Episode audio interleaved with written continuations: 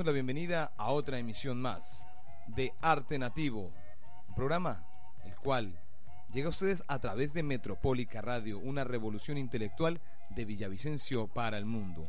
Eh, les damos la bienvenida a esta emisión, a toda nuestra audiencia que está allí muy pendiente de todos nuestros temas. Hoy tenemos un invitado, es Rubén Zamora de la FARC, la Fuerza Alternativa y Revolucionaria del Común, que nos va a hablar, nos va a contar eh, qué está sucediendo con la implementación de los acuerdos, porque se ven falencias, pero se ven más falencias de parte del Estado, se ven falencias en donde hasta los mismos recursos se han visto embolatados para poder concretar y cristalizar esta paz que anhela el pueblo colombiano.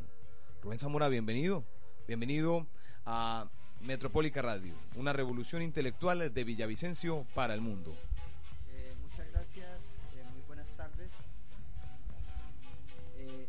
Agradecido pues con la posibilidad de hablar de este tema de los acuerdos de paz. al país le dimos la posibilidad entre el gobierno de Juan Manuel Santos y las FARC de iniciar un proceso de implementación de los acuerdos de paz para la, construcción de un nuevo país.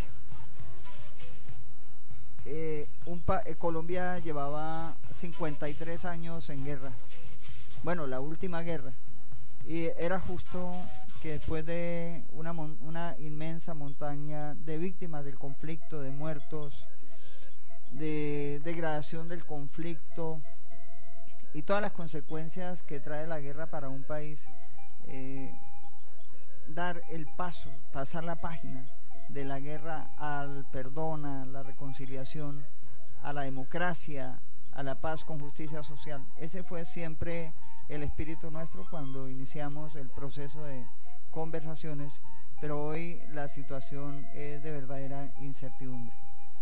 O precisamente eh, estábamos instalando en la ciudad de Villavicencio el Consejo Territorial de Paz.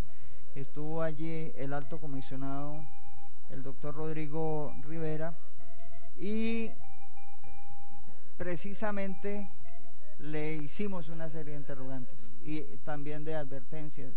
La, advertencia eh, es que si el gobierno estaba dispuesto a conducir la paz al fracaso, dejando morir a Jesús Santriz en prisión. Y este, los interrogantes es si el gobierno está dispuesto a que la paz se vaya al abismo, porque no ha habido la posibilidad de que se implementen los acuerdos tal como fueron acordados. Las cifras del gobierno dicen que están por más del 67%, pero la realidad es que la implementación del acuerdo está muy por debajo de las cifras que está presentando el gobierno. El acuerdo además está afectado por un fenómeno que ha atravesado toda la vida del país, el fenómeno de la corrupción. Le decíamos al señor Carlos Córdoba, que fue gerente de las zonas veredales transitorias de normalización, que la institución que se creó para dirigir las, zonas veredales, para construirlas, para desarrollarlas, se había convertido en una verdadera asociación para delinquir, porque no se construyeron los las zonas veredales tal como se acordó y además eh, se perdieron demasiados recursos de los que el gobierno había dispuesto para la implementación de parte del acuerdo de reincorporación eh, a la vida civil de los excombatientes de las FARC. Así es importante recalcar, allí estuvimos eh, conociendo con un comité de verificación los medios de comunicación en, en la zona de veredal Mariana Páez, allí estuvimos presentes y realmente eh, fue paupérrima la, esta, implementación, sobre todo en los campamentos.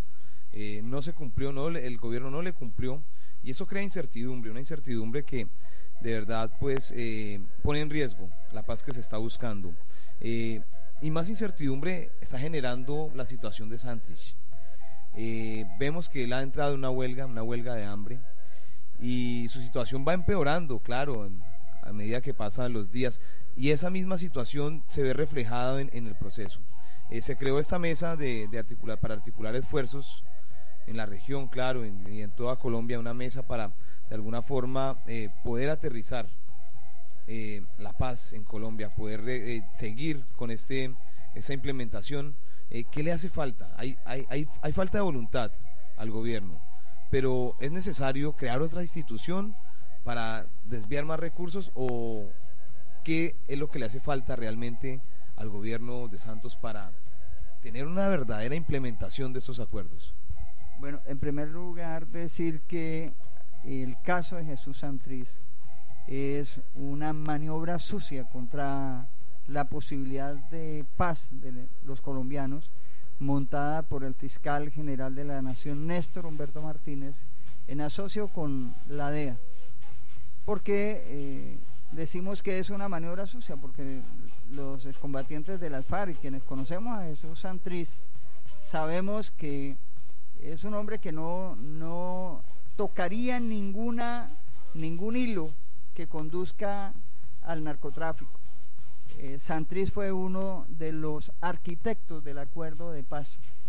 Yo trabajé con él en La Habana dos años en la redacción de los acuerdos y pude eh, darme cuenta de la perseverancia de Jesús Santriz. Santriz es un artista de la paz, porque además, entre otras cosas, es un artista, es un hombre eh, que se dedicó también a la música, al arte, él es, él es escultor, es pintor, además de ser una persona invidente que realmente uno no se explica eh, cómo Santriz puede desarrollar tantísimo talento para el desarrollo de la cultura.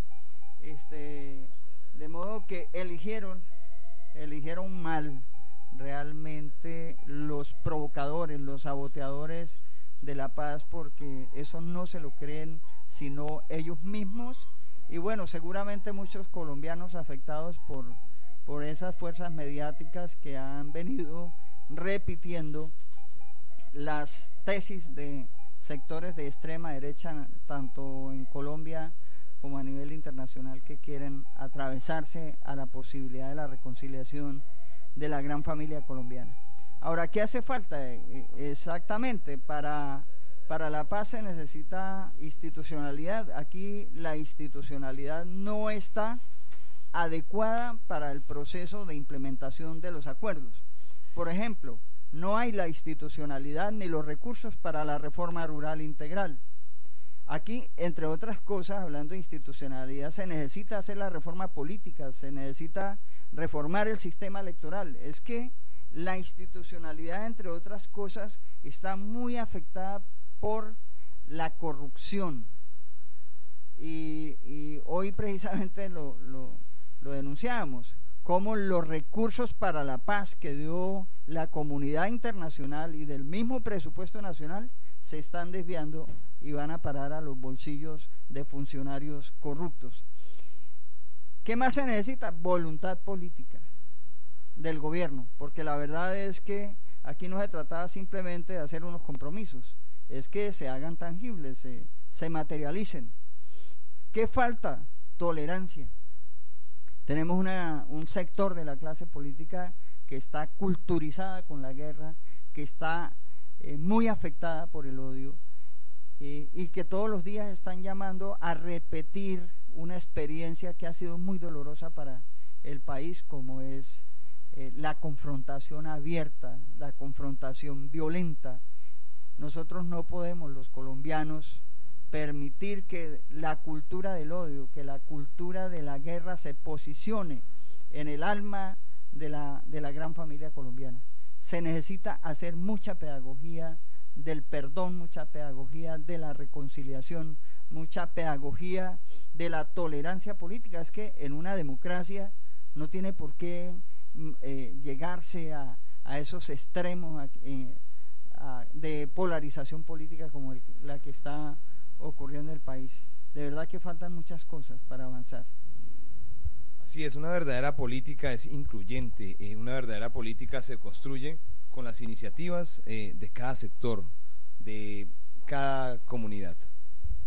Rubén Zamora, le agradecemos la presencia acá en Metropólica Radio y a nuestros oyentes en España. Tengo una pregunta de alguien ahí. Eh, obviamente se nos va a salir un poquito del tema, se nos va a salir un poco del, digamos, de la pregunta como tal política, pero la pregunta es muy simple. ¿Qué llevó a Rubén Zamora a pensar más si el riesgo de, estar en un grupo armado, el que sea, grupo del Estado, grupo a favor de unos, a favor de otros, eh, es un cambio de vida y es arriesgarse, es poner el pellejo en manos de una bala asesina. Eh, ¿Qué lo movió a arriesgar su vida para convertirse en un trabajador social? Porque finalmente es un trabajador social. ¿Qué lo movió también a que buscara, eh, la pregunta es así como tal, convertirse en un Robin Hood, defendiendo a los que no han querido defenderse? Ojo que la pregunta es a los que no han querido defenderse, no porque no han podido, sino porque no han querido y que ellos al final no lo van a agradecer. ¿Qué lo movió? A ver, eh, si te entiendo la pregunta, mm, la, la profunda desigualdad social, tanta injusticia, tanta corrupción, tanta desidia, tanta insensibilidad de la clase política lo lleva uno a, tener que pensar, sobre todo cuando uno está sufriendo la consecuencia de esos fenómenos. Lo lleva uno a sentir la necesidad de transformar el país, pero cuando intenté hacerlo por las vías democráticas, eh, me encontré con el genocidio de, una fuerza política como la Unión Patriótica. Y entonces me llevó a asumir el riesgo, el riesgo de, alzarme en armas. Es que estar en la guerra implica grandísimos riesgos y de hecho me siento satisfecho de haber cruzado esa línea del tiempo del conflicto armado. Más de 30 años en las FARC. y viviendo la guerra, sintiéndola, viendo las consecuencias, uno entiende la enorme necesidad, la monumental necesidad de superarla, de superarla de una manera diferente, no, no, prolongando la guerra, sino encontrándole una solución. Y por eso muchas veces planteamos en distintos gobiernos la necesidad de la solución política. Eso estaba en el primer punto de nuestra plataforma política como organización guerrillera. Bueno, logramos sentarnos en, en, la mesa. Y cuando estaba en la mesa de conversaciones, sentía que se podía construir democracia en Colombia, porque era estar frente a frente con nuestros más, más radicales adversarios. Es que allí estaban dos generales de, de la República, esos que nos persiguieron, que atentaron muchas veces con, contra nuestra vida, bombardeando nuestros campamentos. Y vimos que los grandes problemas del país se podían discutir y se podían encontrar soluciones entre las partes. Esa, e, el hecho de estar sentados allí y, y de ver que se abrían posibilidades, entonces me lleva a asumir el riesgo de ser un dirigente político eh, un líder social luchando en otros escenarios, en donde también los riesgos son enormes, porque ustedes se han dado cuenta, la lista de excombatientes muertos eh, se está haciendo grande en este país. ¿Qué nos lleva a mantenernos? A no dar un paso atrás, porque en la guerra también tuvimos muertos. Y, y sabíamos que la lucha por la paz tiene unos costos y que pueden ser costos enormes, pero que vale la pena. Vale la pena hacerlo y por eso tenemos la profunda convicción de que no hay que dar pie atrás en la búsqueda de la reconciliación y que estamos invocando precisamente y sobre todo a las víctimas a que se movilicen, a que no dejen que eh, la esperanza eh, muera en este en el intento. Tenemos que sacar adelante el proceso de paz y a propósito llamo a que exijamos la liberación de Jesús Santriz, que es una víctima de los enemigos de la paz. Santriz no es un narcotraficante, es una víctima de la Fiscalía General de la Nación y de sectores reaccionarios del, de los Estados Unidos que se quieren eh, que quieren prolongar la guerra. Bien, Eh, así es, estamos escuchando a Rubén Zamora de la Fuerza Alternativa Revolucionaria del Común FARC. Una, una pregunta, y dos son dos preguntas realmente, una es un poco fuerte. Eh, el señor se llama Fernando López, doy el nombre de la persona, él vive en Argentina. Y me hace una pregunta, él dice, aquí me hace un contexto, me dice que él se fue del país porque no veía que Colombia tuviera futuro en el tema político por los adversarios. Él nombra a los adversarios a todos, se define como un hombre de paz. Me hace una aclaración, dice, todos los seres humanos nos inventamos enemigos en todo momento. Para hacer una lucha armada se inventan enemigos. Es una pregunta muy filosófica, se inventan enemigos. La pregunta para el señor Zamora es, ¿cuáles son los siguientes enemigos? Y la siguiente pregunta, no, se me fue, ya no, no, la tuve. Esa, por ahora esa, la, ahorita la hacemos un poquito más adelante. Eh, ¿Cuáles son ahora los siguientes enemigos? Dice Fernando López. A ver, yo no, no hablaría de enemigos, hablaría de adversarios. Porque, pues obviamente, este país está polarizado y no, y no es una cuestión de coyuntura, es una cuestión histórica unas clases dominantes que se hicieron al poder económico y al poder político y que se han prolongado a través del tiempo y que han ensangrentado este país.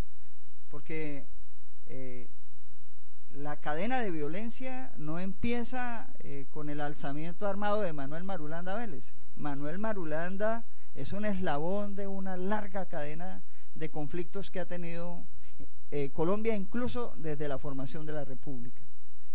Este país es un país con muchísima desigualdad social, con muchísima injusticia social y precisamente por eso es que hablamos de adversarios, porque entonces hay unos sectores políticos y empresariales que se hicieron al poder y están generando mucha más desigualdad.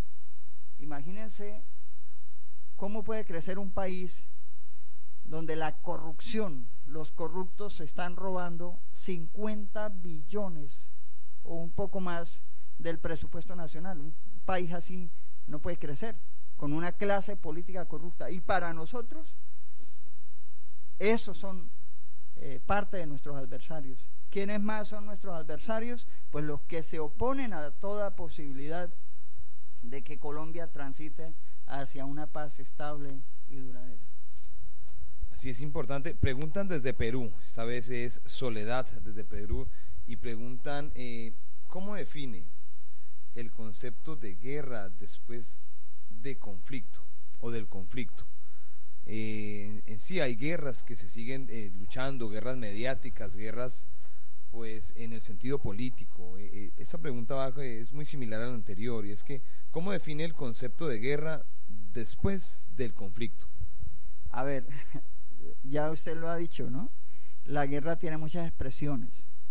Eh, la guerra se expresa incluso a través de los mismos medios de comunicación. Por ejemplo, en Colombia ahí no, no se silenciaron los cañones de los del gran poder mediático, de esos que atizaron el conflicto. Ahí hay grandes medios generando, estimulando el odio, estimulando la, la guerra, generando ese tipo de cultura. Está la guerra económica, por ejemplo, ¿ya? donde un grupo de empresarios muy importantes del país, sobre todo el sector financiero, se hacen más ricos mientras los pobres se hacen más pobres.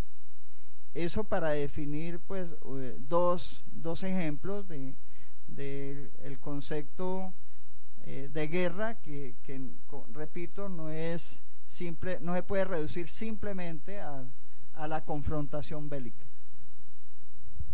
Bueno, eh, Rubén Zamora, de la FARC, Fuerza Alternativa Revolucionaria y del Común, vamos con una canción y continuamos con esta entrevista exclusiva para Metropólica Radio, una revolución intelectual de Villavicencio para el mundo. Vamos con Silvio Rodríguez y la canción La propiedad, la familia y la propiedad privada.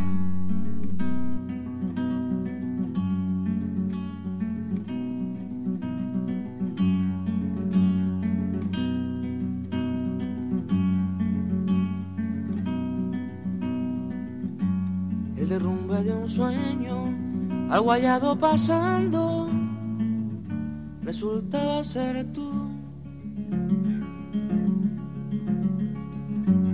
Una esponja sin dueño, un silbido buscando, resultaba ser yo. Cuando se hallan dos balas sobre un campo de guerra, algo debe ocurrir que prediga el amor. De cabeza hacia el suelo una nube vendrá, o estampidas de tiempo los ojos tendrán. Fue preciso algo siempre y no fue porque tú tenías lazos blancos en la piel. Tú tenías precio puesto desde ayer. Tú valías cuatro cuños de la ley.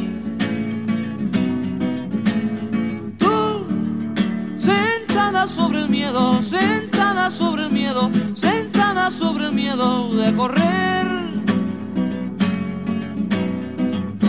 Una buena muchacha de casa decente no puede salir. ¿Qué diría la gente el domingo en la misa si saben de ti? ¿Qué dirían los amigos, los viejos vecinos que vienen aquí? ¿Qué dirían las ventanas, tu madre y su hermana y todos los siglos de colonialismo español que no en balde te han hecho cobarde? ¿Qué diría Dios? Se llama sin la iglesia y sin la ley. Dios, quien ya te entregaste en comunión. Dios, que hace eternas las almas de los niños. Que destrozarán las bombas y el napalm. El derrumbe de un sueño, algo hallado pasando, resultaba ser tú. Esponja sin dueño, un silbido buscando, resultaba ser yo. Busca amor con anillos y papeles firmados. Y cuando dejes de amar, ten presente los niños. No dejes tu esposo ni una buena casa. Y si no se resisten, se ruchen los bienes que tienes derecho también. Porque tú tenías lazos blancos en la piel. Tú tenías precio puesto desde ayer. Tú valías cuatro cuños de la ley.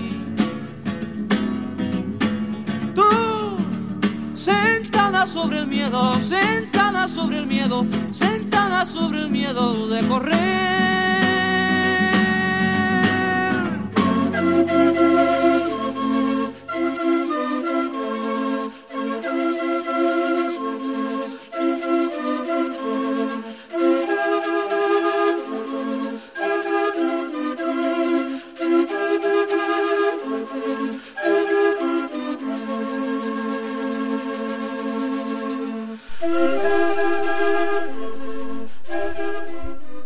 Continuamos en Arte Nativo a través de Metropólica Radio. Escuchábamos la canción de Silvio Rodríguez, La familia y la propiedad privada. Eh, esto es Metropólica Radio, una revolución intelectual de Villavicencio para el mundo. Continuamos con esta entrevista, esta exclusiva con Rubén Zamora de la Fuerza Alternativa Revolucionaria y del Común FARC, explicándonos qué pasa con la implementación de los acuerdos, qué pasa con Jesús Santrich y por supuesto, para cuándo será su libertad, libertad que esperamos todos los colombianos. Bueno, muy bien, seguimos en Arte Nativo de Villavicencio para el mundo, viendo todas las iniciativas culturales, ambientales y sociales. y Escuchas Metropólica Radio. Rubén Zamora, es combatiente de las FARC, hoy una persona completamente de paz y dedicado a, a hacer esta revolución desde la política, desde las ideas. Eso nos parece muy bueno para Colombia. Pero hay un tema que siempre tratamos en Arte Nativo como eje transversal de toda nuestra programación acá, que es el tema ambiental. Por la importancia que tiene hoy en día en cuanto ha aumentado la población de Colombia, la demanda de servicios ambientales cada vez más grande, la crisis, el cambio climático, todo este contexto. Pero estamos en un país que ha tenido un conflicto que se haya llevado a conflicto armado, un conflicto social, donde podemos decir bajo varios estudios, varios enfoques, que el principal problema en Colombia que ha llevado al desplazamiento, que ha llevado a que se tomen las armas, que ha llevado todo este levantamiento ha sido el acaparamiento de la tierra en pocas manos y eh, sobre todo ese uso improductivo que se ha dado o un uso demasiado extractivo que se le ha dado a, la, a, los diferentes eh, suelos que tiene nuestra hermosa Colombia, que es muy biodiversa, con muchos recursos naturales. En ese, en ese, en ese contexto, las FARC, que han estado presentes en zonas generalmente olvidadas por el Estado, pero con mucha riqueza natural, mucha riqueza en biodiversidad en recursos naturales, las FARC, eh, hasta antes de que se firmaran los acuerdos, eh, eran los guardabosques realmente estas zonas, quienes, digamos, eh, determinaban en qué época se podía pescar, de qué manera, talas, la cacería y diferentes intervenciones en el territorio bueno, con todos los contextos que eso tiene y las problemáticas también de cultivos ilícitos y demás. Sin embargo, ahora notamos que después de la firma de los acuerdos y el retiro de los combatientes de estas zonas, pues ahora cada quien hace lo que quiere eh, eh, ambientalmente hablando en términos de degradación y extractivismo en esas zonas. Vemos con esperanza que las FARC ahora toma camino político. Entonces la pregunta sería, y acogiendo yo sé que la intención de muchos oyentes, de nosotros, ambientalistas de corazón, es, teniendo en cuenta que es posible que muchos excombatientes de la FARC tengan ese arraigo por el territorio, ese arraigo ancestral porque somos campesinos con la naturaleza, queremos saber el pueblo colombiano en el marco de los acuerdos, qué propuesta viable, certera y que dé confianza al pueblo tiene las FARC ahora desde la política, la Fuerza Alternativa Revolucionaria del Común. ¿Estoy bien? Eh, ¿qué, propuesta le tiene al pueblo colombiano en cuanto, bueno, cómo hacer el país más productivo, un mejor uso de la tierra, una mejor distribución, pero que a su vez se haga de forma amigable con el ambiente, teniendo en contexto todo lo que pasa con la multinacional, los tratados, todo esto. Entonces, ¿por dónde? ¿Qué camino? ¿Qué camino podrían tomar?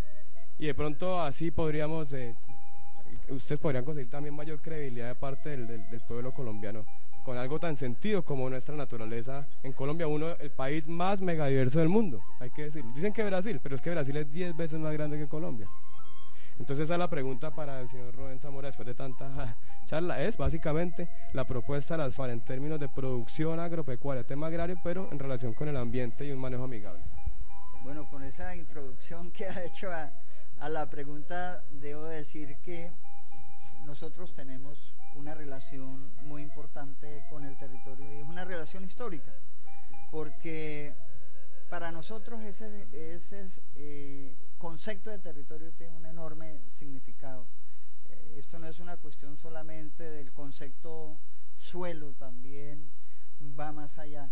Decía algún líder indígena que el territorio es el lugar por donde transita el pensamiento y la memoria.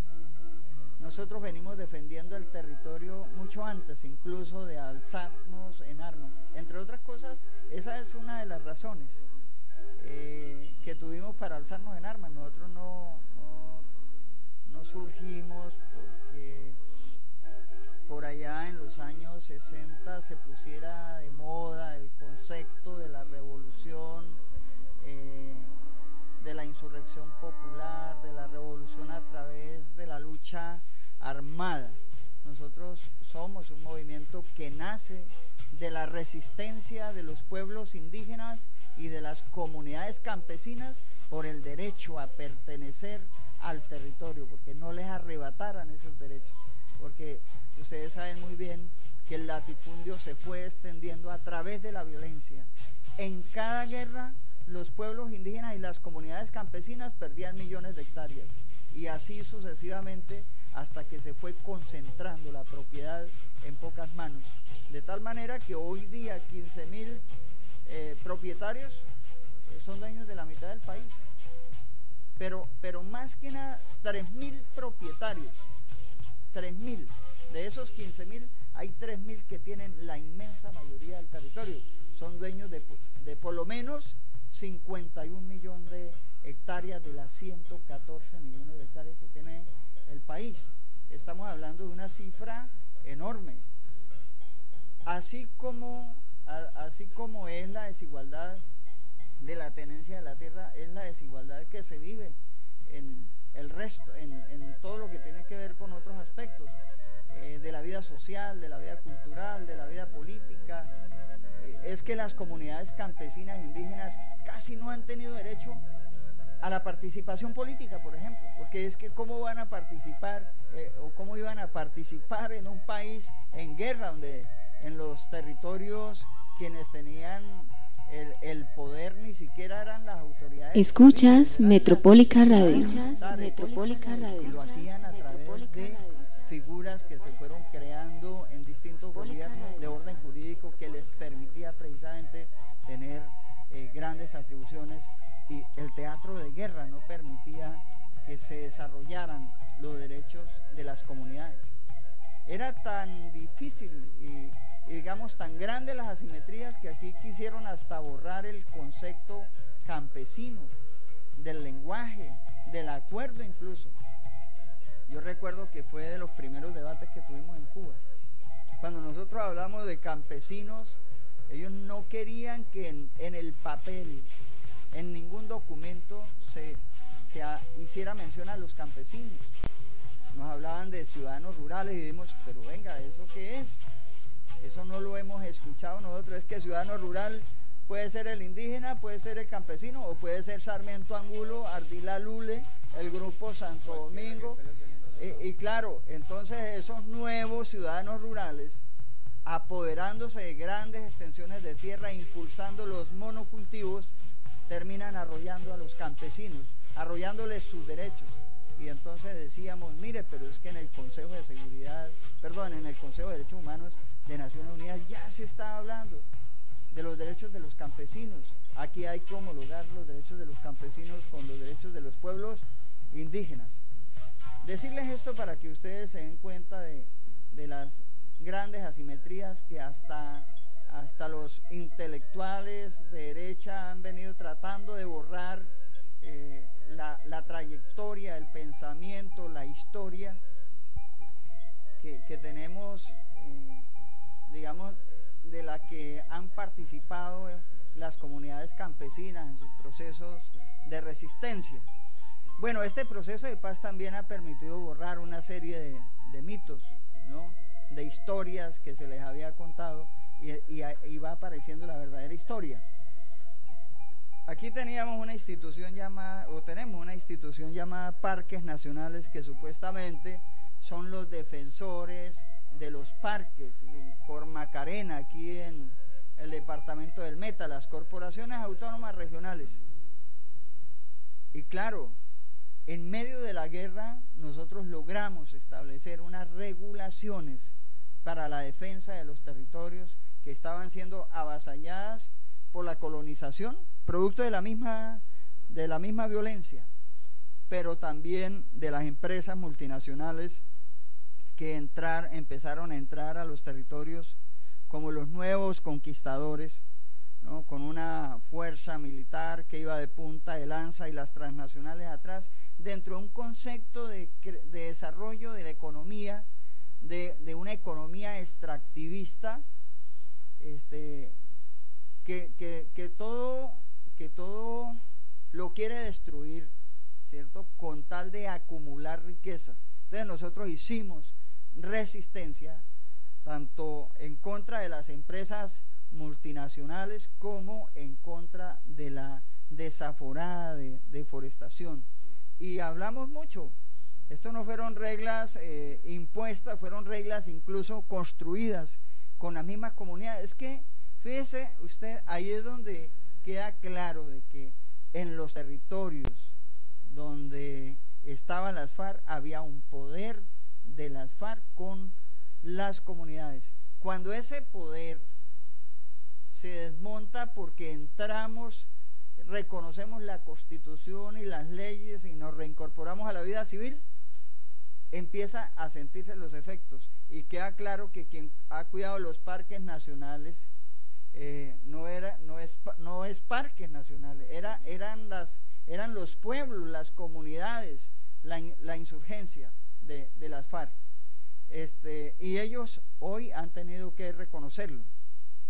Ahora, el departamento del Meta, la serranía de la Macarena, uno se queda sorprendido cómo ha, aumentado la deforestación. Aquí hay algunos analistas que hablan de por lo menos 13 mil hectáreas. Nosotros estamos diciendo, mire, lo que va a frenar eso rápidamente es la implementación de la reforma rural integral, de hacer uno, un uso adecuado del suelo, de la zonificación ambiental, es que del ordenamiento del territorio, pero un ordenamiento del territorio construido con las mismas comunidades, participativo, amplio, es que, hombre, las comunidades más que nadie les interesa su territorio, proteger su territorio y por eso precisamente es que es muy importante el reordenamiento territorial en el marco de la construcción de una paz estable y duradera. Por ejemplo,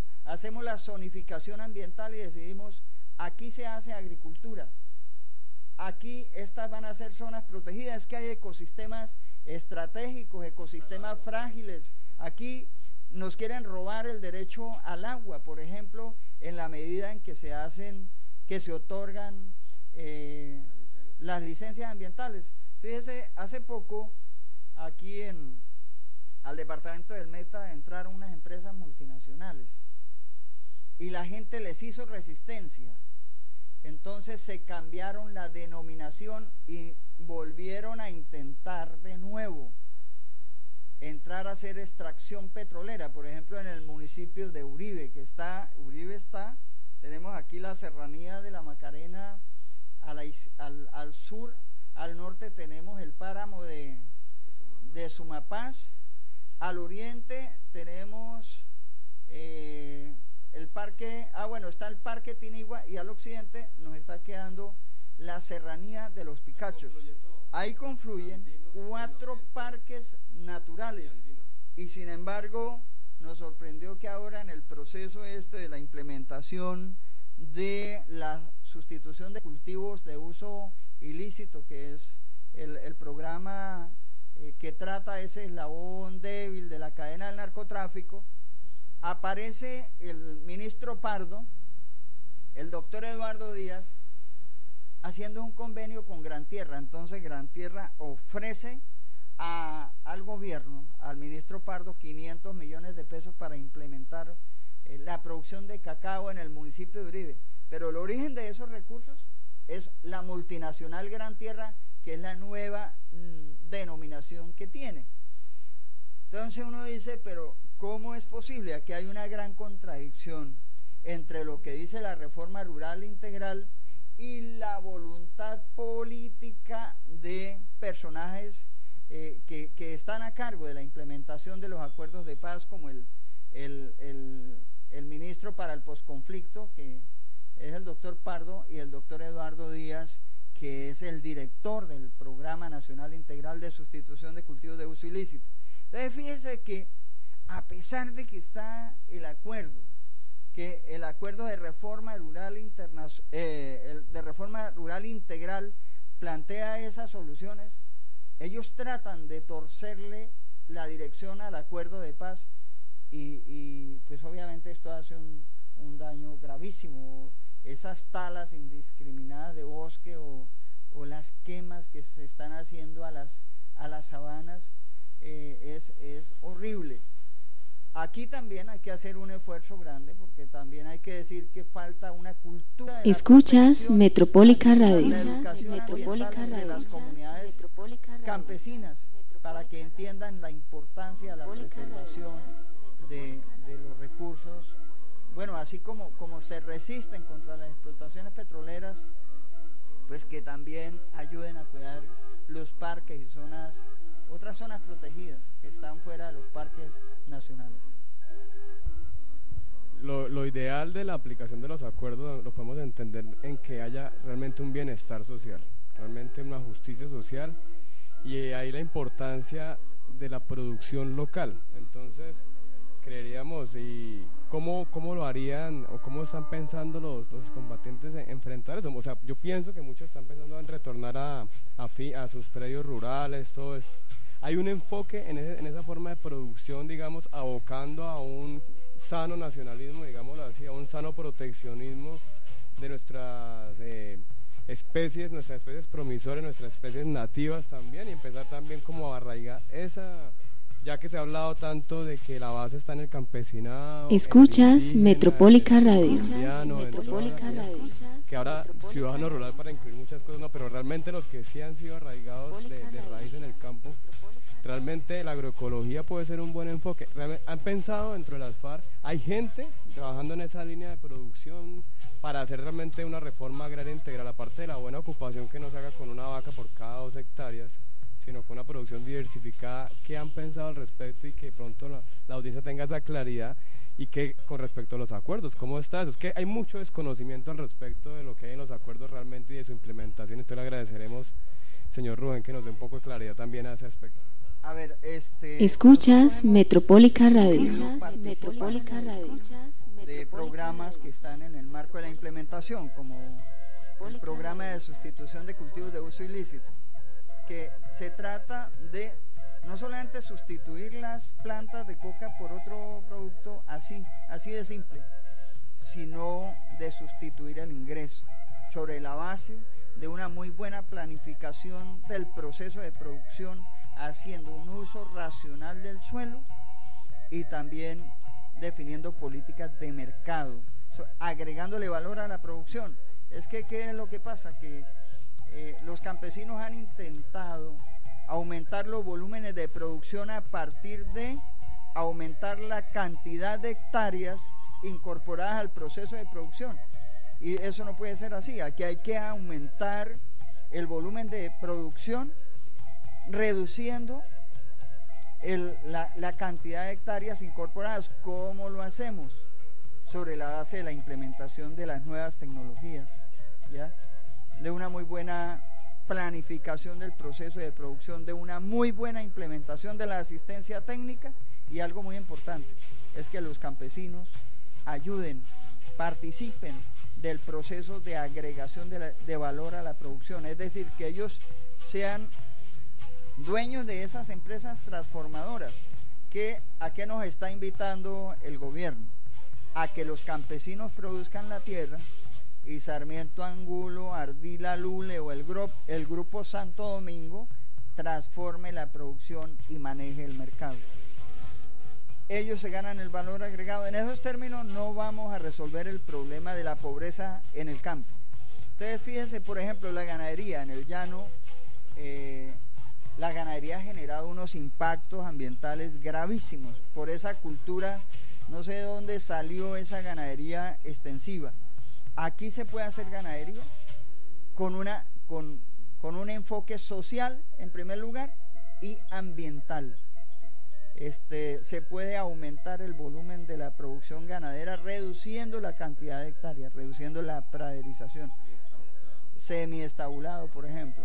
Eh, exactamente pero ahí estamos eh, participando también en los programas de desarrollo con enfoque territorial en el marco de la reforma rural, que se es lo poco que ha avanzado de la reforma rural integral, que lo, los mismos, se abre la posibilidad de que los mismos campesinos ayuden a diseñar los proyectos de desarrollo del territorio.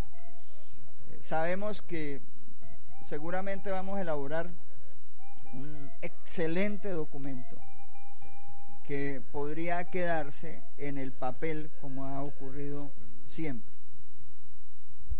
O sea que nos ha dado una ilustración muy grande, muy importante que el señor Rubén y, realmente eh, final, finalmente es mucho tema que hay que cortar en el tema ambiental, de la conservación de los recursos, del agua, pero muy agradecidos porque ya estamos viendo una visión.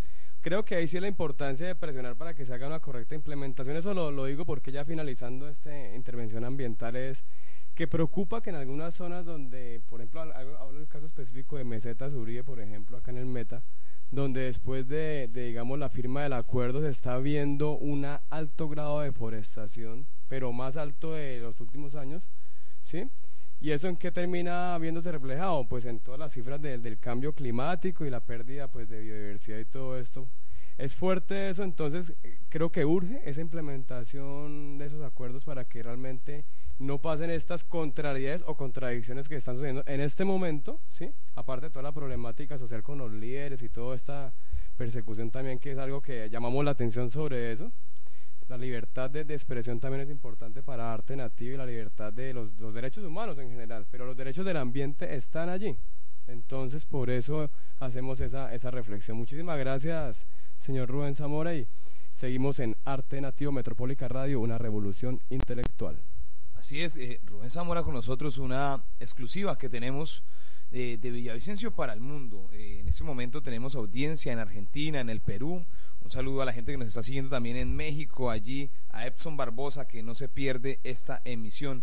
Bueno, Rubén, ya para despedirnos, eh, el mensaje, el mensaje para los colombianos, el mensaje para Santrich, si de pronto nos están escuchando, si de pronto es posible hacer llegar esta voz hasta él. Bueno, para los colombianos y las colombianas, la invitación a que defendamos el acuerdo de paz. No puede ser que condenemos a las nuevas generaciones a, vivir en un país en guerra, a ser actores de una nueva guerra. Este, seamos actores del perdón, de la reconciliación, de la construcción de una nueva democracia, de las transformaciones políticas y sociales, de la tolerancia. Eh, este país es un país que puede tener grandes oportunidades de, proyectarse en términos de crecimiento económico, por ejemplo. Un país que tiene la posibilidad de superar esa diferencia en términos de producción de alimentos. Nosotros importamos 12 millones de toneladas. Con la implementación de los acuerdos de paz podemos ser autosuficientes y tener la capacidad de ser uno de los países más importantes en términos de exportación eh, de alimentos con altos contenidos nutricionales. Eso es posible. Permitamos que, que avancemos por los caminos de la tolerancia y, que ayudemos para que Jesús Santriz eh, se le conceda la libertad. Él se merece eh, la libertad porque es un artista de la paz y a Santriz que resista, que no se, no se nos vaya a morir porque sería eh, la, el inicio de la agonía de la esperanza de los colombianos y las colombianas. Bueno, esa es una manera de responder a nuestra pregunta anterior, una pregunta que nos hicieron acá por la web, nos la vamos a ahorrar. Y la pregunta era, ¿cómo pueden vivir, cómo podrías vivir en, la paz después de la guerra? Y esa es la pregunta con reconciliación, con los elementos importantes que le falta a los seres humanos, a muchos seres humanos, y es la tolerancia, la capacidad de entender que yo puedo pensar diferente a ti y que tú puedes pensar diferente a mí, pero que el hecho de que yo piense diferente a ti o a mí no te da derecho a que me hagas la guerra si yo no te respondo con una guerra, no debes responderme con una guerra. Si yo llego con una sonrisa a cualquier lugar y encuentro caras tristes, bueno, lo siento, se perdieron una sonrisa, pero yo sigo sonriendo, no debo hacer la cara triste de, todos los demás. Eh, Rubén Zamora, gracias por haber venido, hermano, bacanísimo. Y quiero que presente el siguiente tema que lo pidió usted precisamente, eh, los techos de cartón de Ali Primera.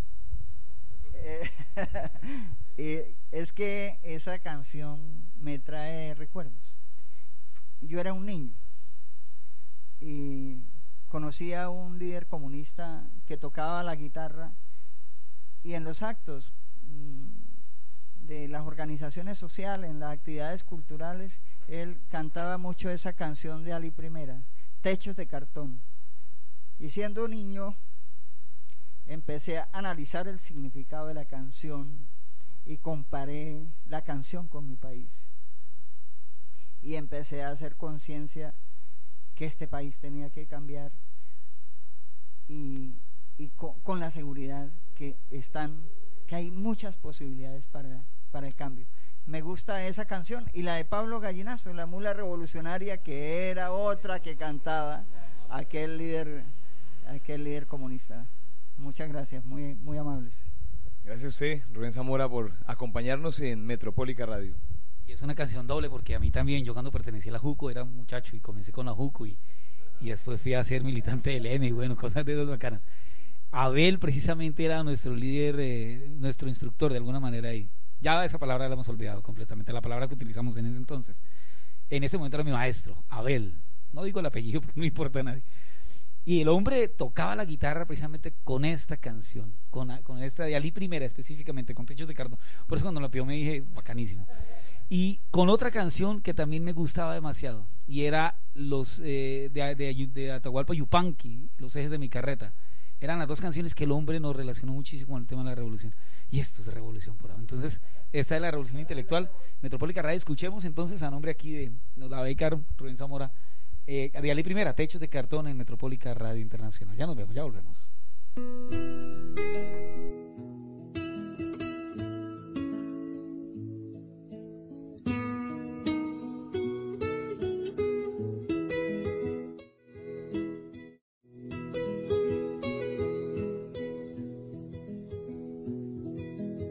Triste si oye la lluvia en los techos de cartón. Qué triste vive mi gente en las casas de cartón. Viene bajando el obrero, así arrastrando los pasos por el peso del sufrir mira que mucho sufrir. Mira que pesa el sufrir. Arriba, deja la mujer preñada. Abajo está la ciudad y se pierde en su maraña. Es lo mismo que ayer, es su vida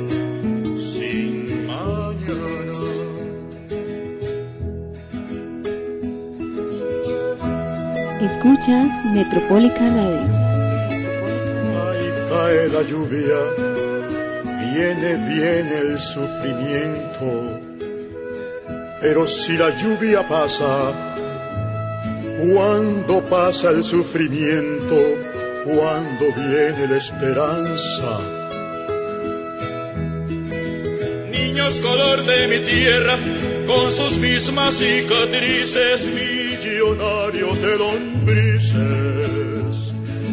Y por eso, qué tristes viven los niños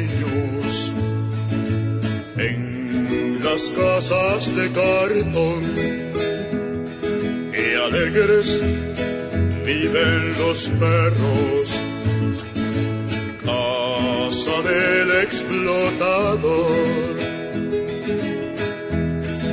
usted no lo va a creer, pero hay escuelas de perros y les dan educación.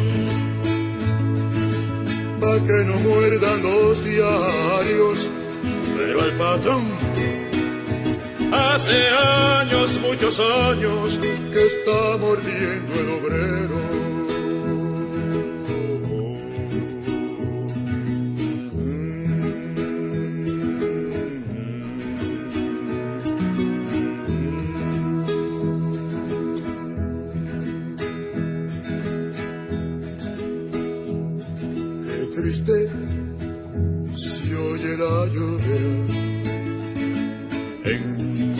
Casas de cartón. Que lejos pasa la esperanza de los techos de cartón. Escuchas Metropólica Radio.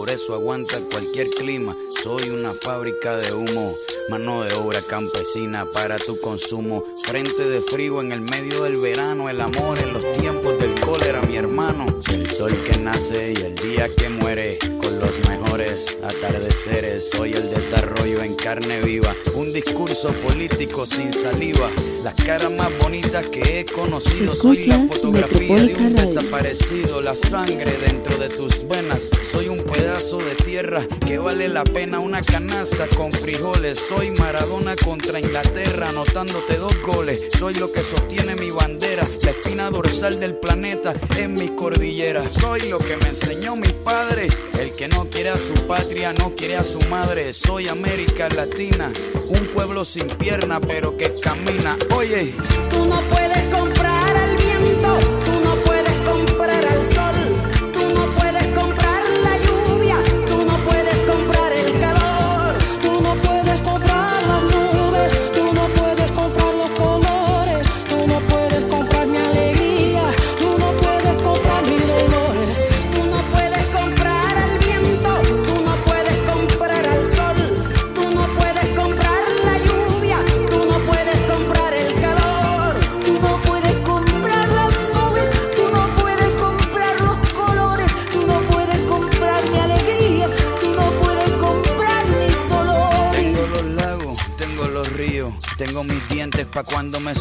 la nieve que maquilla mis montañas. Tengo el sol que me seca y la lluvia que me baña, un desierto embriagado con peyote, un trago de pulque para cantar con los coyotes, todo lo que necesito. Tengo a mis pulmones respirando azul clarito, la altura que sofoca. Soy las muelas de mi boca, mascando coca. El otoño con sus hojas desmayadas, los versos escritos bajo la noche estrellada una viña repleta de uva, un cañaveral bajo el sol en Cuba. Soy el mar Caribe que vigila las casitas haciendo rituales y agua bendita, el viento que peina mi cabello. Soy todos los santos que cuelgan de mi cuello, el jugo de mi lucha no es artificial porque el abono de mi tierra es natural.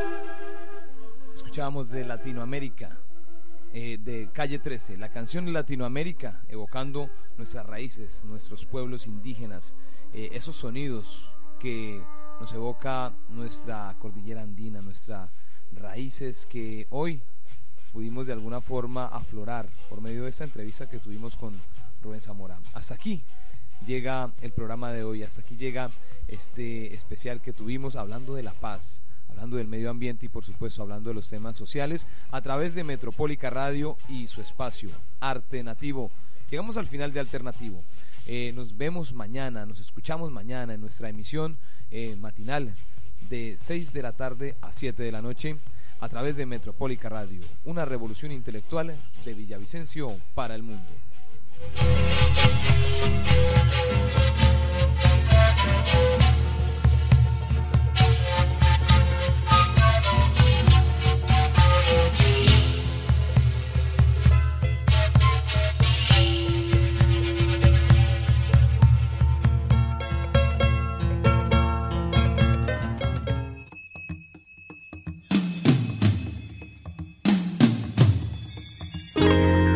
Desde Colombia transmite Metropólica Radio Internacional.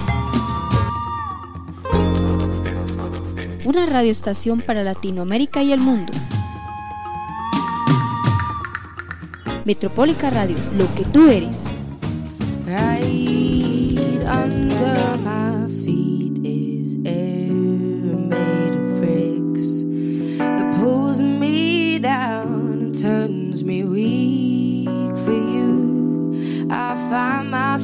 yourself repeating like a broken tune.